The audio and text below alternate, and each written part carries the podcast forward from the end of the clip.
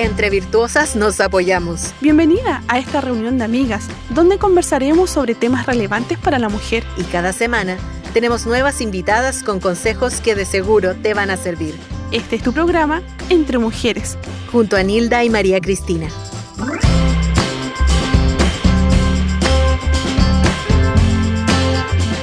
Hola, hola, ¿qué tal? Saludamos a todas nuestras amigas, hermanas en Cristo Jesús en un nuevo espacio entre mujeres compartiendo acerca de eh, palabra del Señor, por cierto, eh, consejos edificantes para nuestra vida y damos gracias al Señor por eso, agradeciendo al Señor también por su fidelidad, por su bondad, por su amor en nosotras. Y saludamos a María Cristina, quien siempre, eh, con, cual, con la cual siempre estamos compartiendo, ¿cierto? Siendo bendecidas en Cristo Jesús.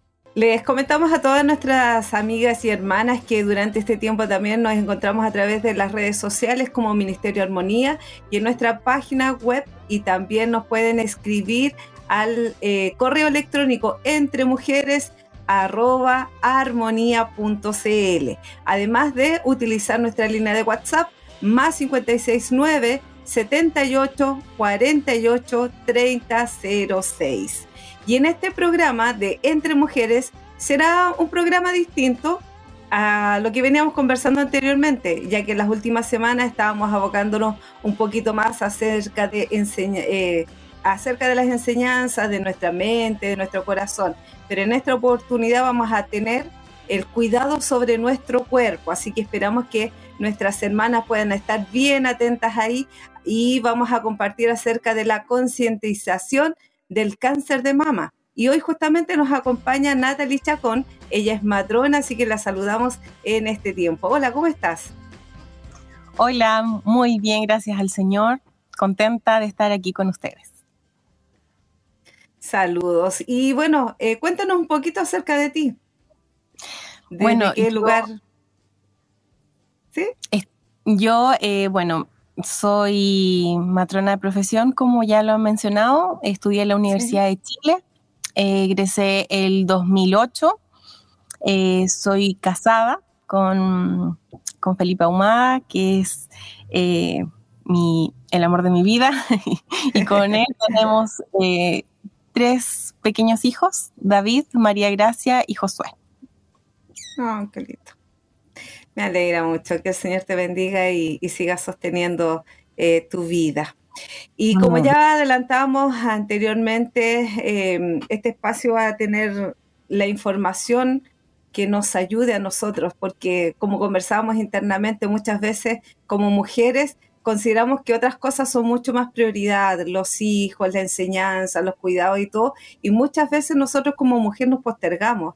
Y es por eso que también es importante durante este tiempo tomar conciencia de lo que esto significa, eh, justamente porque hay un alto índice de cáncer en Chile y sobre todo eh, para nosotras las mujeres. Por lo tanto, es importante que lo tengamos en cuenta. María Cristina. Amén, aquí estoy. Ahí sí. Ahí sí. Sí. bueno, damos gracias al Señor, ya se arreglaron ahí estas cositas, pero damos gracias al Señor porque estamos aquí nuevamente acompañadas de todas nuestras hermanas, amigas.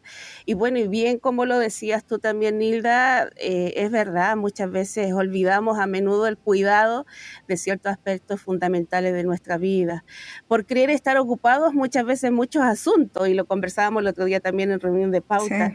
Y bueno, eh, hay mucha exigencia también de la sociedad, sea laborales, financiera, académicas, profesionales, y nos hace vivir con premura nuestro día a día. Y en medio eh, de esa prisa que tenemos, pasamos por alto que debemos cuidar también nuestra salud. Y hemos conversado también anteriormente acerca de la depresión, de la ansiedad, y todas estas cosas traen insomnio y son problemas que pueden afectar nuestra mente si no cuidamos de ella. Y como bien tú decías, tenemos un tema muy importante en el día de hoy, siendo que este mes también estuvimos eh, también viendo lo del tema del cáncer de mama y está aquí con nosotros justamente eh, Natalie que ha venido también a orientarnos un poquito y para que nosotros podamos tener y tomar conciencia acerca de esto, sobre la concientización del cáncer de mama. Así que vamos entonces con la primera pregunta. Y la primera pregunta es la siguiente. Em, Vamos desde el comienzo a entender de qué se trata y en qué consiste y cuáles son las etapas de este cáncer de mama. Bien, bueno, el, cáncer de mama es un, crecimiento anormal y desordenado de células del tejido mamario. Eh, para mm, entender, la mama tiene diversas, eh, si hablamos de la anatomía, tiene diversas partes y de acuerdo a dónde se origina este crecimiento anormal y desordenado de células es donde va entonces a comenzar el cáncer. Eh, entonces puede ser en los conductos mamarios, puede ser en la zona de los lobulillos mamarios y también puede ser con menos frecuencia en, en la zona de los tejidos estromales o, conjuntivos, que son los de sostén de la mama, donde estaría eh, grasa y fibra. Eh, el, cáncer de mama, las etapas en las que se podría describir el cáncer de mama va a depender básicamente de las características de este, de este tumor que se vaya formando debido a este crecimiento eh, anormal y desordenado.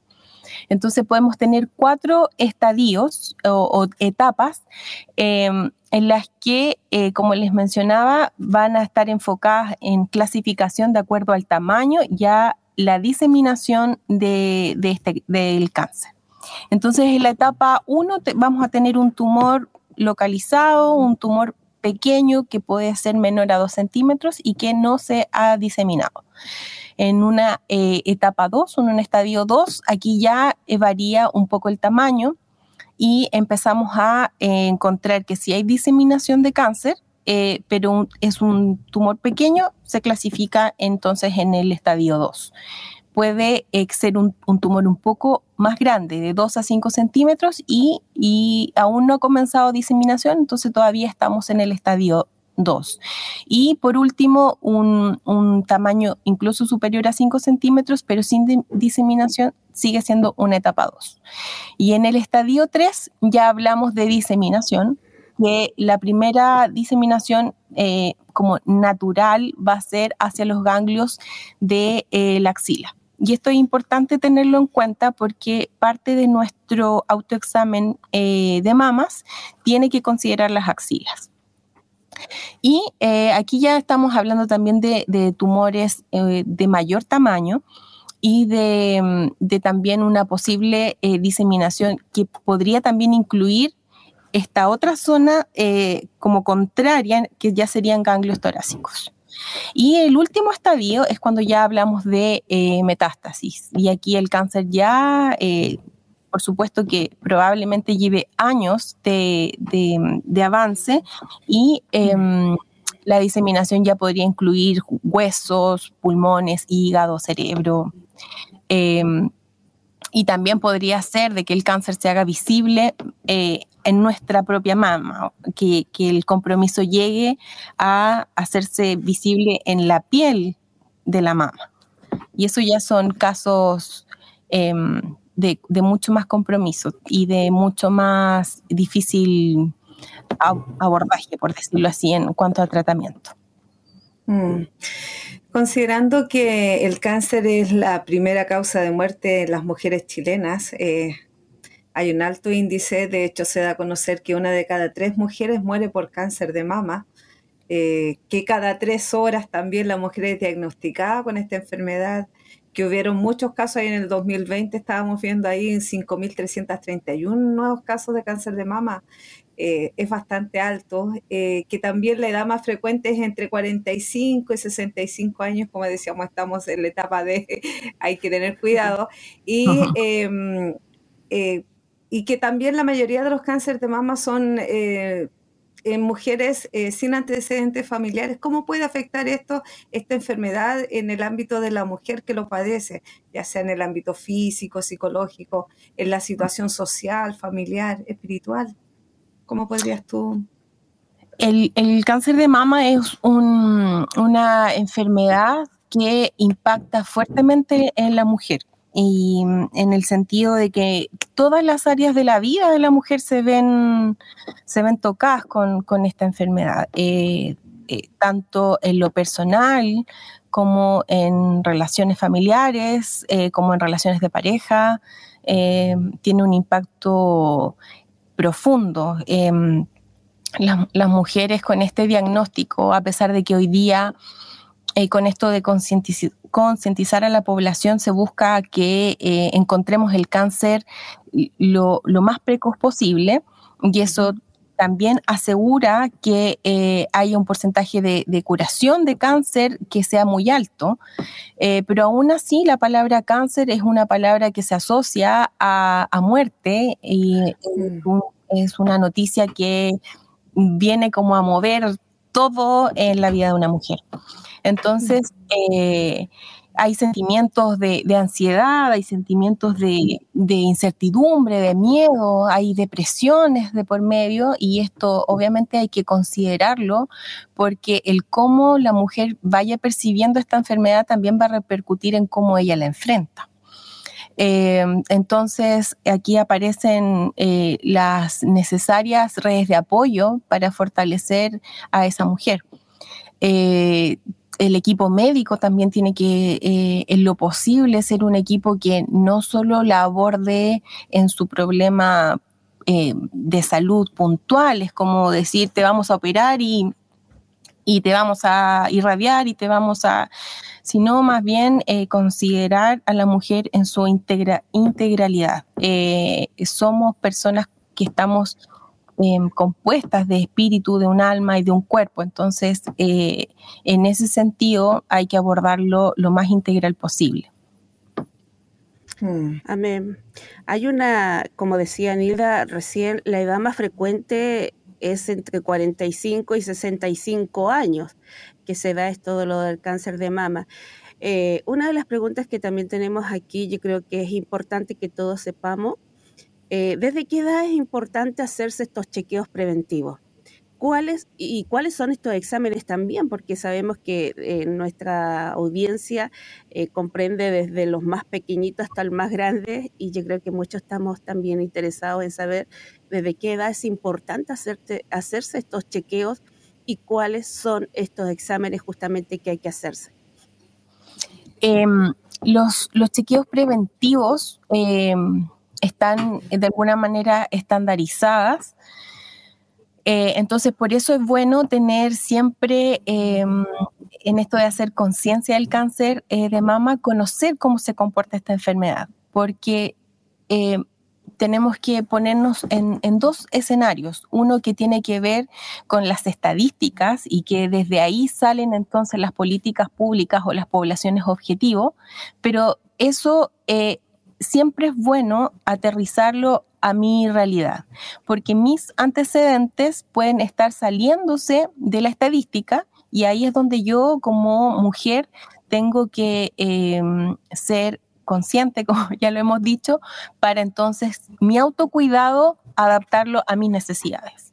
Entonces los chequeos mm. preventivos hoy día em, como ya lo ha mencionado también, el cáncer de mama tiene una mayor incidencia o prevalencia en mujeres de 45, eh, incluso 50, 69 años es la edad en donde hay más casos eh, o donde comienzan a aparecer más casos. Pero todos sabemos que la recomendación es a partir de los 40 años. Y esto tiene que ver con, con eh, como les decía, con medidas de, políticas públicas para decir, ok, el cáncer de mama tiene una evolución en, su desarrollo de años.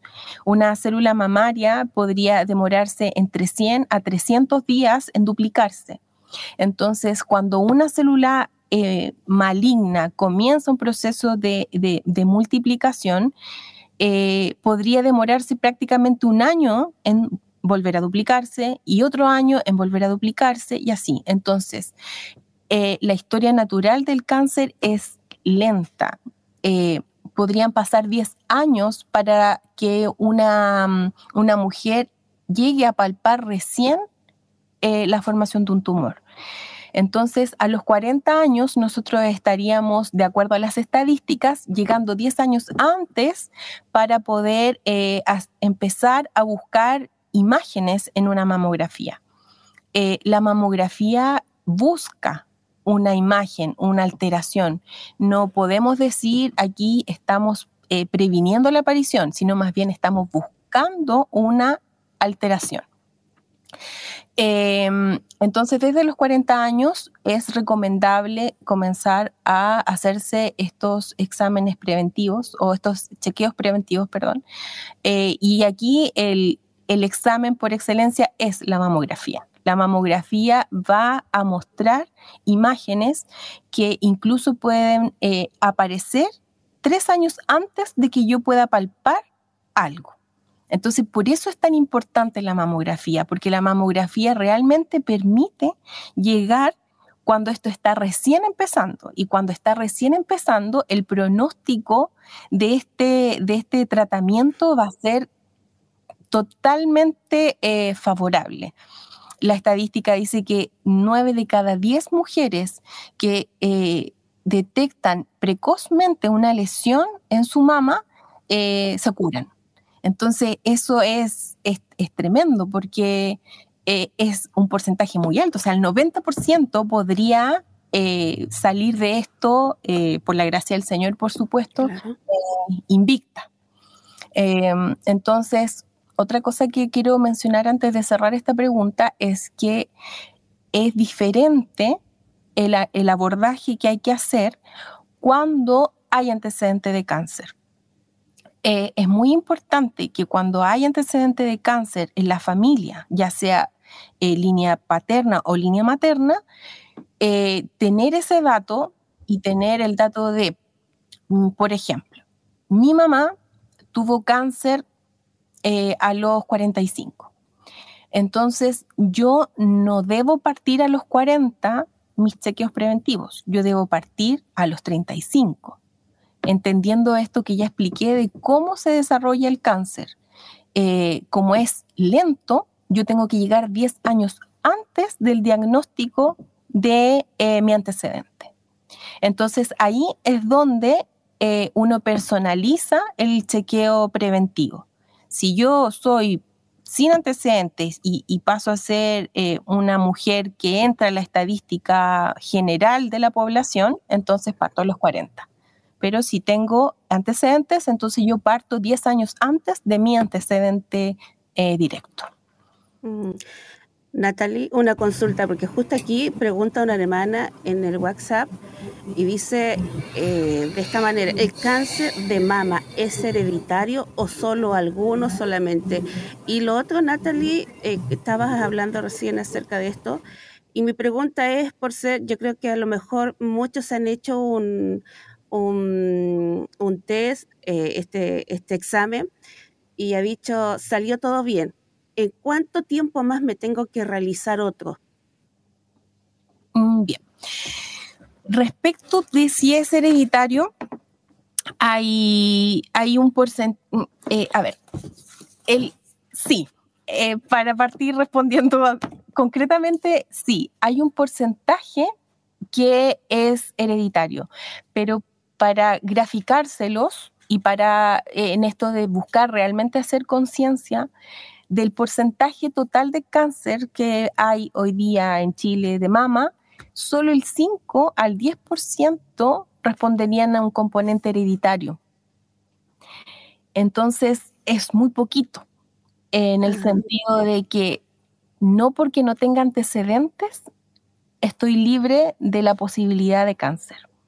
Entonces, eh, creo que la gente más sensibilizada con el tema es la que tiene una historia familiar de cáncer, pero las que eh, no tienen este, este antecedente, em, podría estar pasando lo que ya hemos conversado. Eh, el próximo año, eh, más adelante, em, es tan incómodo el examen, eh, mi hijo necesita hacerse un examen primero. Entonces, uno siempre eh, en, en tema de prioridades se va dejando un poco a, un lado. Claro. Entonces, eh, el, el, cáncer de mama tiene un componente hereditario, sí, pero la mayoría de los casos de cáncer de mama no estarían dados por la línea hereditaria. O sea, no necesariamente el, antecedente de es lo que justifica la, mayoría de los casos de cáncer de mama hoy en día. Y en la segunda pregunta se, me, se me fue.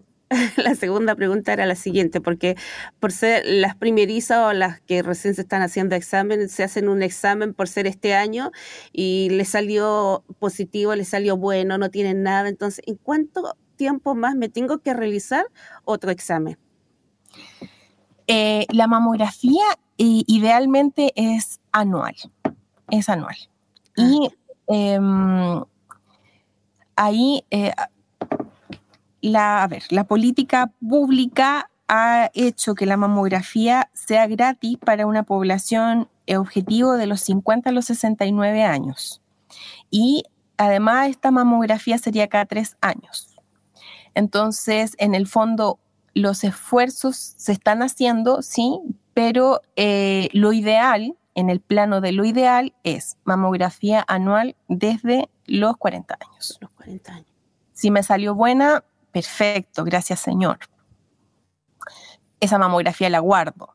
Viene los 41, llevo mi mamografía de los 40 y vamos otra vez. Y así, en el fondo em, es un examen que, uno, eh, eh, ojalá a todas nos saliera bueno, pero en el fondo eh, tienen que saber de que cuando uno se hace una mamografía es porque está buscando intencionalmente algún indicio de, alteración. Gracias. Eh, estamos compartiendo aquí con Natalie, eh, ella es matrona y estamos compartiendo acerca de la concientización del cáncer de mama.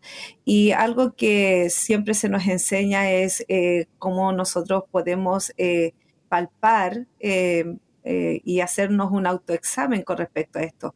Pero ¿hay algún otro síntoma que a lo mejor pueda manifestar una señal de, alerta con respecto a esto? Sí. Antes de, entrar también en, más profundidad a los, a los síntomas, em, creo que es bien importante decir que cuando ya estamos en presencia de síntomas, eh, podríamos estar llegando un poquito tarde. Eh, y eso igual suena duro, eh, pero es así. Entonces, el, llamado es a, conocer mis mamas, a practicar el examen físico de mamas todos los meses a partir de los 20 años. Y em, en, el, en, el, fondo, lo importante de esto es poder em, detectar algo, eh, conocerme tan bien que pueda decir esto no estaba el, mes pasado o algo aquí me está molestando. Los signos que podrían alertarnos son em, una protuberancia o un bulto en mi mama. Eso ya sería algo más o menos evidente, ¿cierto? Eh, cambios en la mama en el sentido de una, una irrigación diferente, que se aparezcan venas eh, muy marcadas, eh, más grandes. Eso también podría alertarnos de, que algo está pasando. Em, que hubiesen retracciones en la mama. Eso también tiene que llamarnos la atención. Que la piel presente alteraciones en su integridad, erosiones, Em, eso ya también eh, sería algo, eh, ¿cómo no notarlo? y em, retracciones en el pezón, flujos que en general la mama no debería dar ningún flujo, entonces eh, cuando hacemos nuestro examen de mama y presionamos nuestro pezón, si está saliendo algún líquido, eso también es motivo de consulta no siempre está asociado a cáncer, para que no genere una alerta así o un miedo una psicosis, pero de que hay que consultar, hay que consultar. Eh, cuando empieza a haber una asimetría en nuestras mamas, todas tenemos un cierto grado de asimetría, pero cuando esta asimetría se empieza a acentuar, eso también puede estar indicando el crecimiento anormal y desordenado de las células. eh, que tengamos alguna zona endurecida, alguna zona como con piel de naranja, que es como celulitis en la mama, eso no es normal, que tengamos una zona enrojecida, que sintamos ardor. Em, y por supuesto también que sintamos dolor. El dolor nunca va a ser normal en una mama. Claro. Natalie, aquí tengo dos preguntas y bueno, referente justamente con lo que estamos hablando ahora. Y una de estas preguntas es la siguiente. Tú estás hablando acerca de, lo, de los casos y lo, eh, algunos síntomas. Aquí hay una hermana que pregunta y la hermana Guillermina dice que es de Puente Alto y dice, tengo nódulos en ambas mamas, pero el mes pasado me, apareció, me aparecieron más nódulos. Mi, mi duda es que me duele hace casi un mes, me clava como aguja, me duele hasta el pecho. Si me podrían ayudar mis hermanas, Em, siempre, em, eh, bueno, así a, a rasgos muy eh, generales, eh, no, sé la edad de la hermana y eso también va a, enfocar un poco qué es lo que hay que hacer. Pero de todas maneras, es bueno estar en control. Si le, corre, le corresponde mamografía, hacérsela si le corresponde eh, complementar con ecografía, hacérsela, em, porque muchas veces hay patologías benignas eh, que solo requieren un seguimiento en, su, manejo.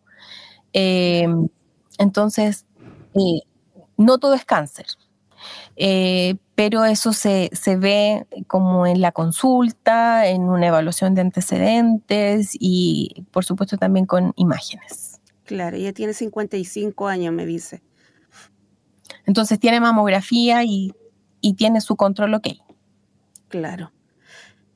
Sí, lo otro, sí. Cuando hay sospecha de malignidad, eh, esto debe ser derivado inmediatamente. Y cuando se deriva, se activa eh, el GES, que son las garantías explícitas de salud, y se empieza un camino. Y dentro de eso, de ese camino está el que debe, si hay una sospecha de cáncer, debe haber una confirmación y, la confirmación se hace a través de biopsia. Y ahí entonces se empieza todo un camino que va guiando qué es lo que hay que hacer eh, para el tratamiento. Claro, aquí hay justo una hermana que dice que ella tiene un tumor mamario, que ya le hicieron una biopsia y le salió benigno, gracias a Dios. Dice, mi pregunta es, y esta es buena, buena pregunta, porque dice, ¿esto se mantiene o con los años este, esto se podría transformar en maligno? E, es que es, ahí está el punto de que nosotros tenemos que estar en control, porque hay, hay ciertas em, patologías que pueden ser benignas, pero que eh, nos tienen que alertar a eh, mantenernos en control. Eh, el crecimiento eh, a veces puede mantenerse benigno, puede, puede mutar. la verdad es que es, un camino personal en ese sentido y por eso el control es muy importante. Yo no, no, no podría decir eso se va a transformar en cáncer. No, no lo podría decir. Pero podría mantenerse benigno pero también podría ser que crezca tanto que haya que sacarlo. Entonces, em, eso es eh, personal, paso a paso, el control es muy importante. Ah, qué bueno. Entonces, porque también había una pregunta aquí de una hermana que tiene 33 años y ella también tiene un nódulo, está en chequeo por un crecimiento rápido eh, con resultado benigno y ella estaba preguntando justamente eso, si era recomendable operar para extraer mejor este, este nódulo. Sí, la verdad es que eh, eso depende del comportamiento en el crecimiento. Eh, hay muchas patologías benignas que se operan por, eh, eh, por este crecimiento exagerado y, y, ese es el camino. Y hay otros que se detienen y eh, la verdad es que es, no hay una regla para decir esto sí o sí se opera, esto sí o sí, no, es caso a caso.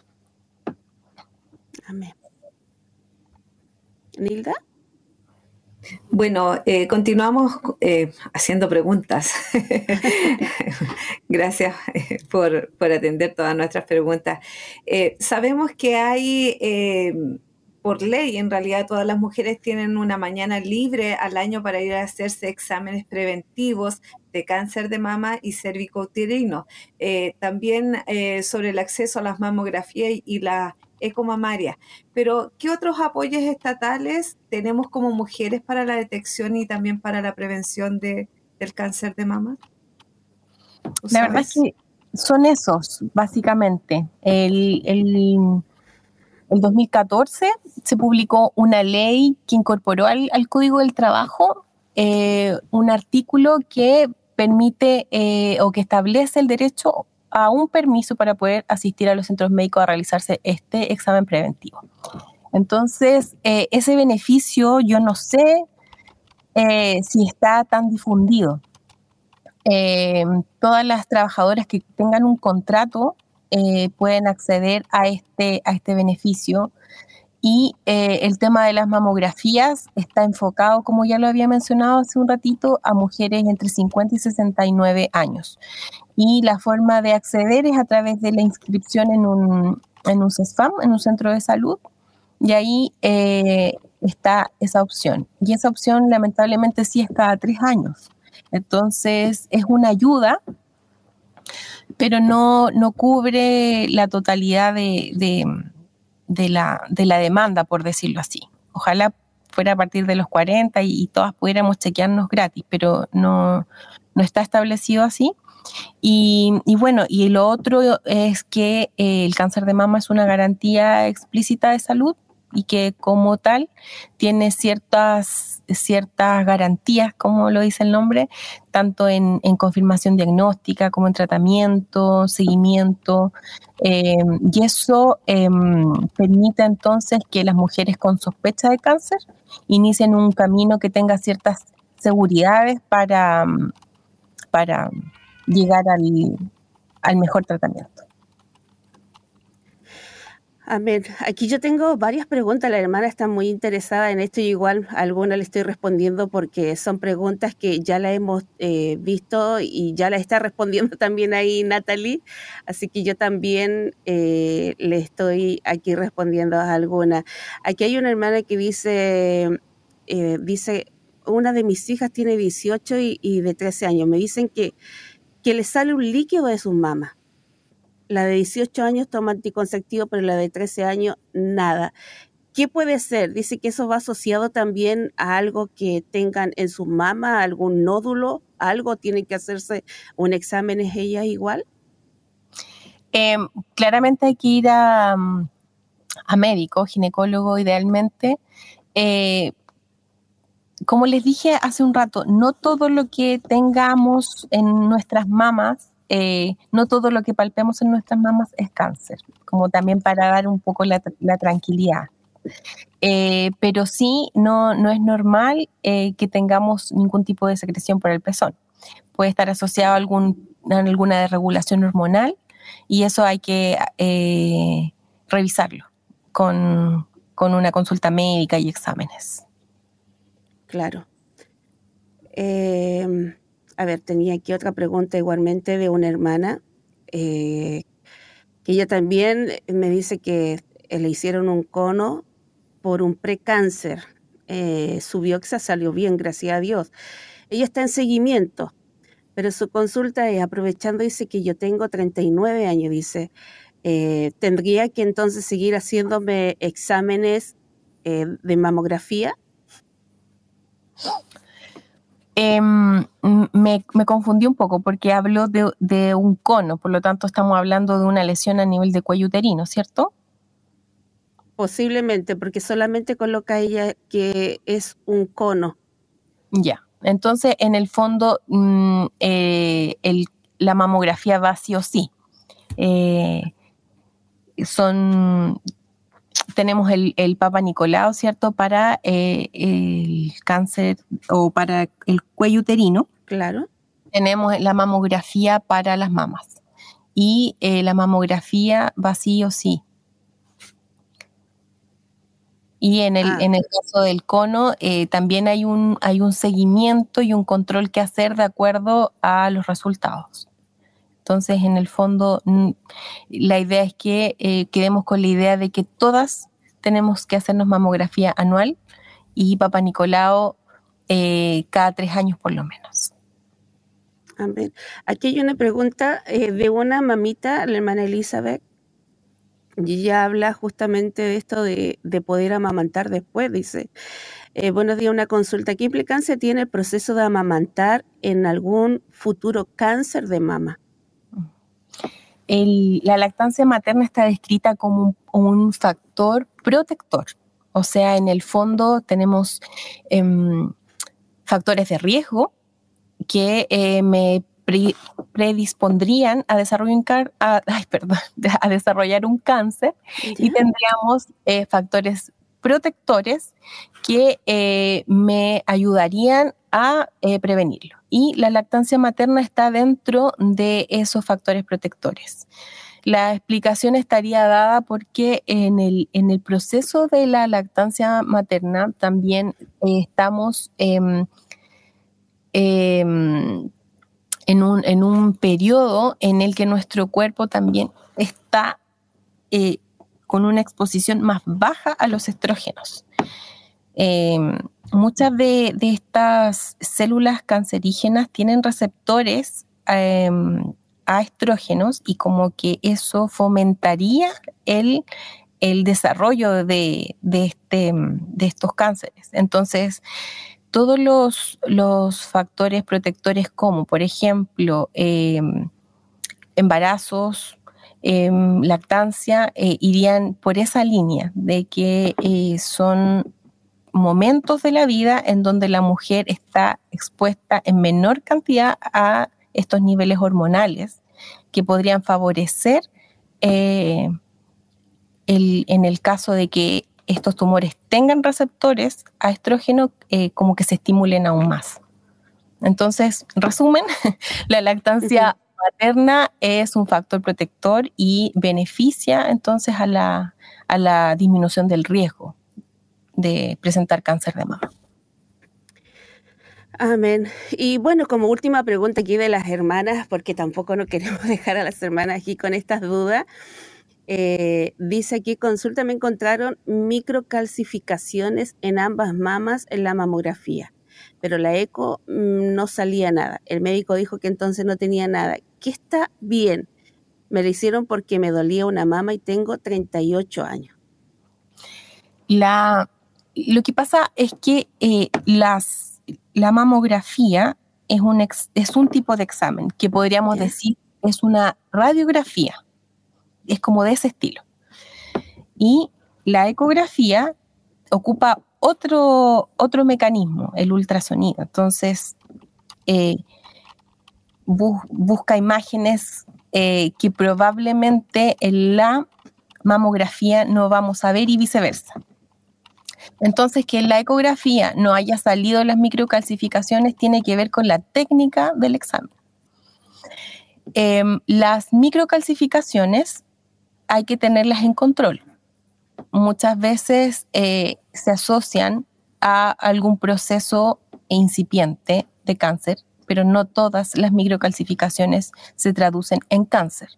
Entonces, eh, la recomendación sigue siendo su control anual, porque en el fondo, eh, y también dejar muy claro que las mamografías se guardan son un, examen que para el, que va a informar esta nueva mamografía vale mucho, porque va a permitir hacer esta comparación, también va a permitir de eh, que a lo mejor la nueva mamografía requiere una nueva imagen o requiere ampliar una imagen. Entonces es muy valioso tener mm, las mamografías anteriores. Eh, las microcalcificaciones hay que eh, tenerlas ahí presentes en el sentido de que podrían indicar, pero podrían no indicar, entonces el control finalmente es el que va a determinar qué conducta seguir en un año más. Ok. Eh, nos llegó a través de Facebook también una consulta y da a conocer que ¿qué quiere decir cuando las mamas son densas? Uno de los síntomas de cáncer puede ser el dolor de en una de las mamas y eso es lo que nos consultan por Facebook. La, una mama densa es una mama, por decirlo así, que es muy fibrosa. Y eh, para ese tipo de mamas, la mamografía pierde cierta, cierta como capacidad, por decirlo así. Y ahí es donde complementarlo con ecografía es súper importante. Eh, una mama densa podría ocultar algo en una mamografía y la ecografía al complementar podría mostrarnos algo que por la densidad de la mama en la mamografía no se ve.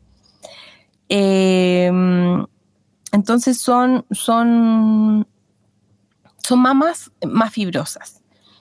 Y se, me fue la, pregunta que seguía a continuación. La otra pregunta, eh, ¿puede ser, eh, uno de los síntomas de cáncer puede ser dolor en una de las mamas? Sí, sí, puede ser dolor. El cáncer puede producir dolor y, y hay que atender a eso. En la normalidad a nosotros no nos duele. Eh, en general el cuerpo, cuando el dolor está es porque algo está pasando. Amén. Bueno, yo aquí igual tengo más preguntas. Em, las hermanas bien interesadas en este tema. Muchas gracias también. Te damos gracias, Natalie, por, por responder cada una de ellas. Y bueno, hay preguntas también acerca de, del cáncer uterino, pero yo creo que de eso podríamos tener también otro espacio en donde poder hablar de todo ese, de, en sí, de, de ese cáncer. Ahora estamos justamente hablando de esto del cáncer de mama. Eh, sus complicaciones y qué exámenes deben hacerse. Eh, dice aquí una hermana em, que a ella le mandan a hacer ecografías todos los años y ahora le están mandando a hacer ecos mamarias. La pregunta de ella está preocupada, dice, ¿tengo peligro entonces de contraer cáncer? La verdad es que el riesgo lo tenemos todas, absolutamente todas. Eh, no podemos asegurar que nadie esté libre de cáncer. Y la verdad es que no, no quisiera sonar así como, no quisiera asustarlas, pero en el fondo nadie tiene 0% de, de probabilidad, como nadie podemos asegurar que sí o sí le va a dar por sus antecedentes. Esto es eh, desconocido en ese sentido. Entonces, em, el tema de mantenerse en control tiene que ver con la responsabilidad del autocuidado. Tampoco vamos a vivir atemorizadas en el sentido de que este año me puede salir alterada la mamografía. Entonces, eh, no, no creo que el Señor quiera que lo, abordemos así tampoco. Em, entonces, solo eh, tener la conciencia de que estos exámenes nos van a permitir eh, detectar algo y detectarlo a tiempo y, y eso es como lo que se tienen que, quedar. Muchas veces se complementan, como les decía, la mamografía con ecografía por las características de esa mama. A veces no es necesario. Todo depende de, cada caso, la verdad. Amén. Lo otro, recién estaba hablando Natalia acerca de, de, de la mamantar, que estaba hablando una hermana, y, y, aquí tenemos una hermana que nos está contando que su hija tiene 40 años y ella está justamente dando de mamar a su bebé. Dice, ella mientras está amamantando, porque ella tuvo un cáncer también en el cuello uterino, un precáncer, y ahora ella está amamantando, como dice, y la duda es de ella, ¿puede hacerse ya una mamografía ahora que está amamantando? No, no, no es el momento. Eh, cuando una mujer está en periodo de embarazo y de lactancia, la mamografía es, o sea, perdón, las mamas son diferentes. Eh, y las mamas podrían tener un grado de, densidad que em, no van a, hacer que la mamografía sea un, un buen examen. Entonces, eh, en el caso de la, de la lactancia materna, podría complementarse con una ecografía, pero em, si hubiese algo que estuviera llamándole la atención a la hermana para consultar, podría hacerlo. Pero la verdad es que eh, durante la lactancia materna no, no se recomienda. No se recomienda.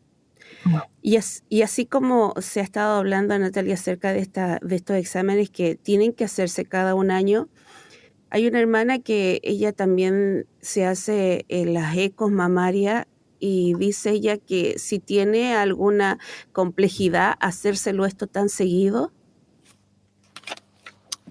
La verdad, desde el punto de vista de, como de radiación podría ser o de, efecto de onda, me imagino que va la pregunta.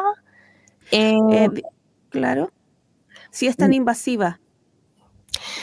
Lo que pasa es que eh, la frecuencia va a tener que, tiene que ver con el, el, cómo se desarrolla un, posible cáncer. Hacerlo más seguido no tiene ningún beneficio.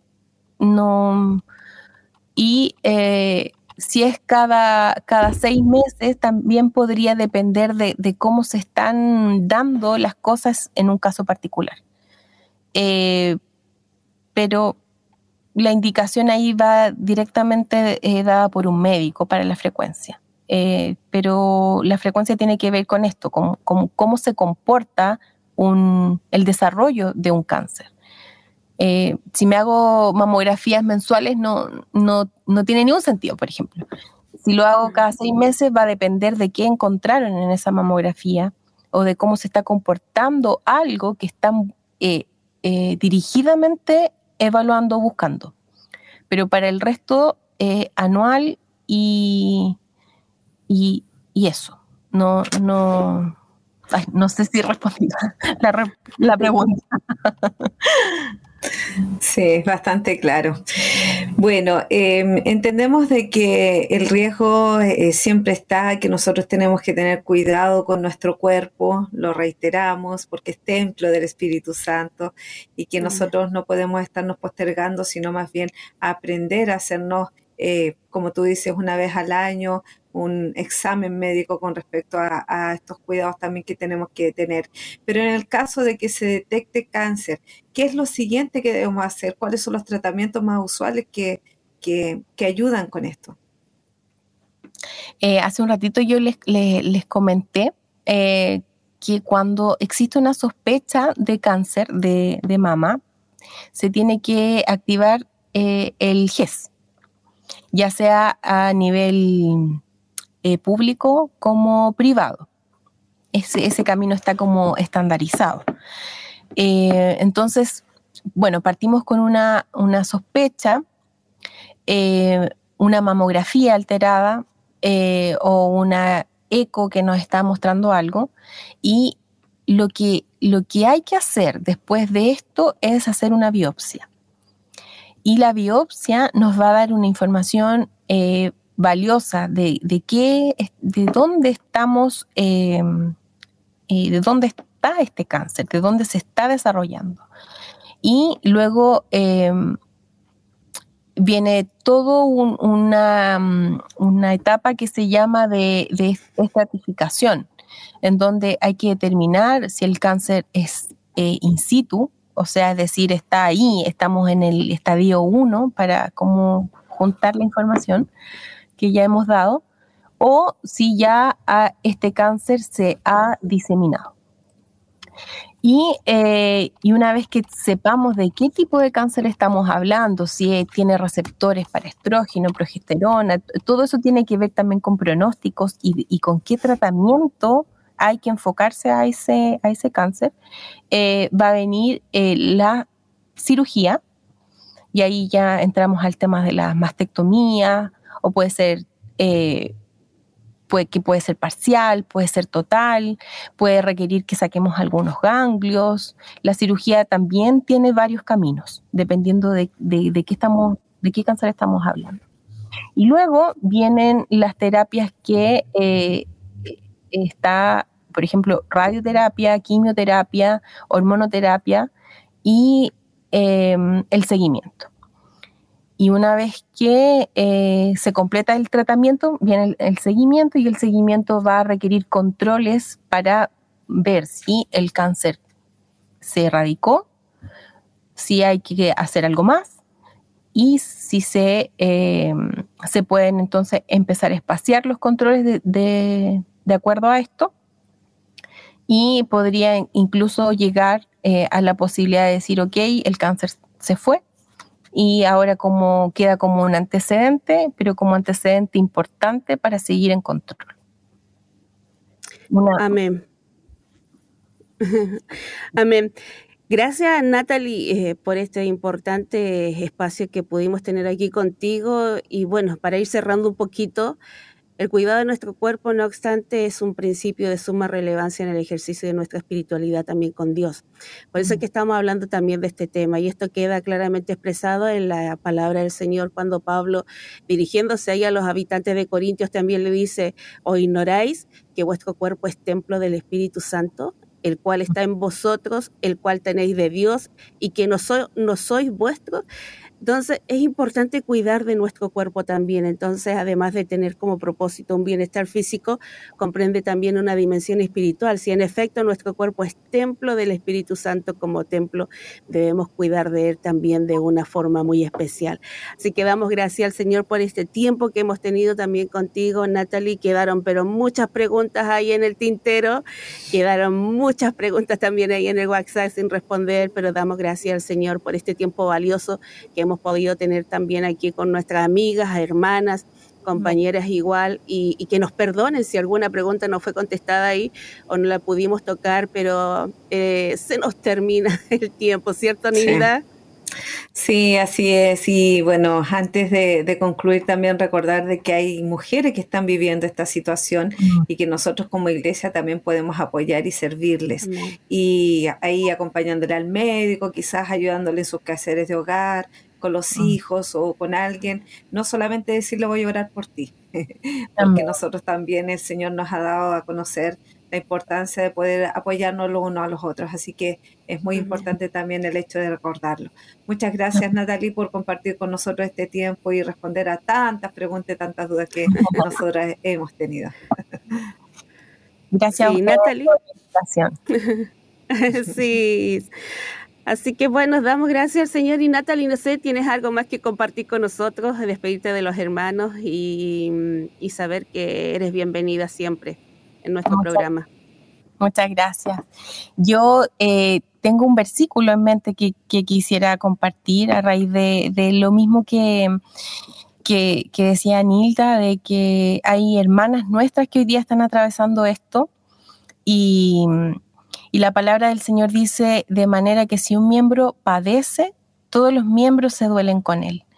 Eh, que podamos manifestar el que somos cuerpo de Cristo y, dolernos con el que está dolido.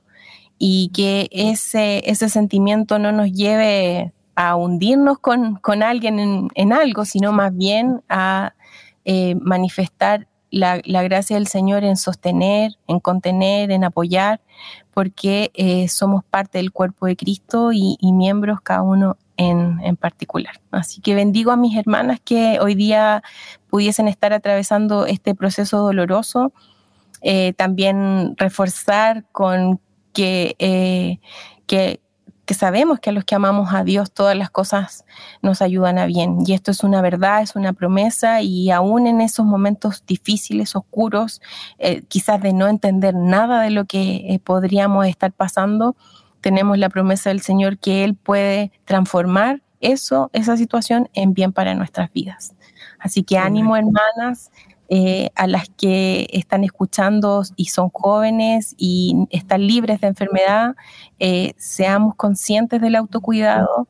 Eh, el autocuidado es importante, el Señor nos, nos demanda, em, nos ha dado un rol tan importante, muchas de nosotras somos madres y el Señor nos ha dado la capacidad de cuidar a otros, que con esa misma diligencia también nos cuidemos a nosotras.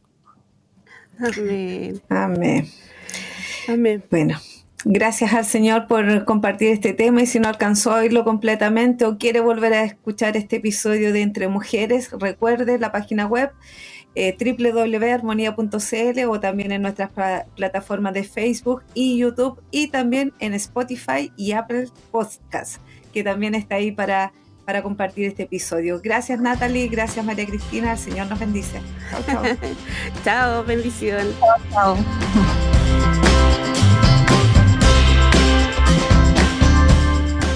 quieres volverlo a escuchar, encuentra Entre Mujeres en Spotify, Apple Podcast y armonía.cl.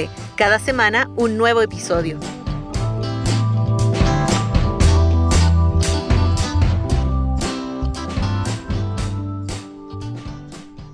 Gracias a sus oraciones y ofrendas, nos permiten llegar con un mensaje de esperanza a los que más lo necesitan.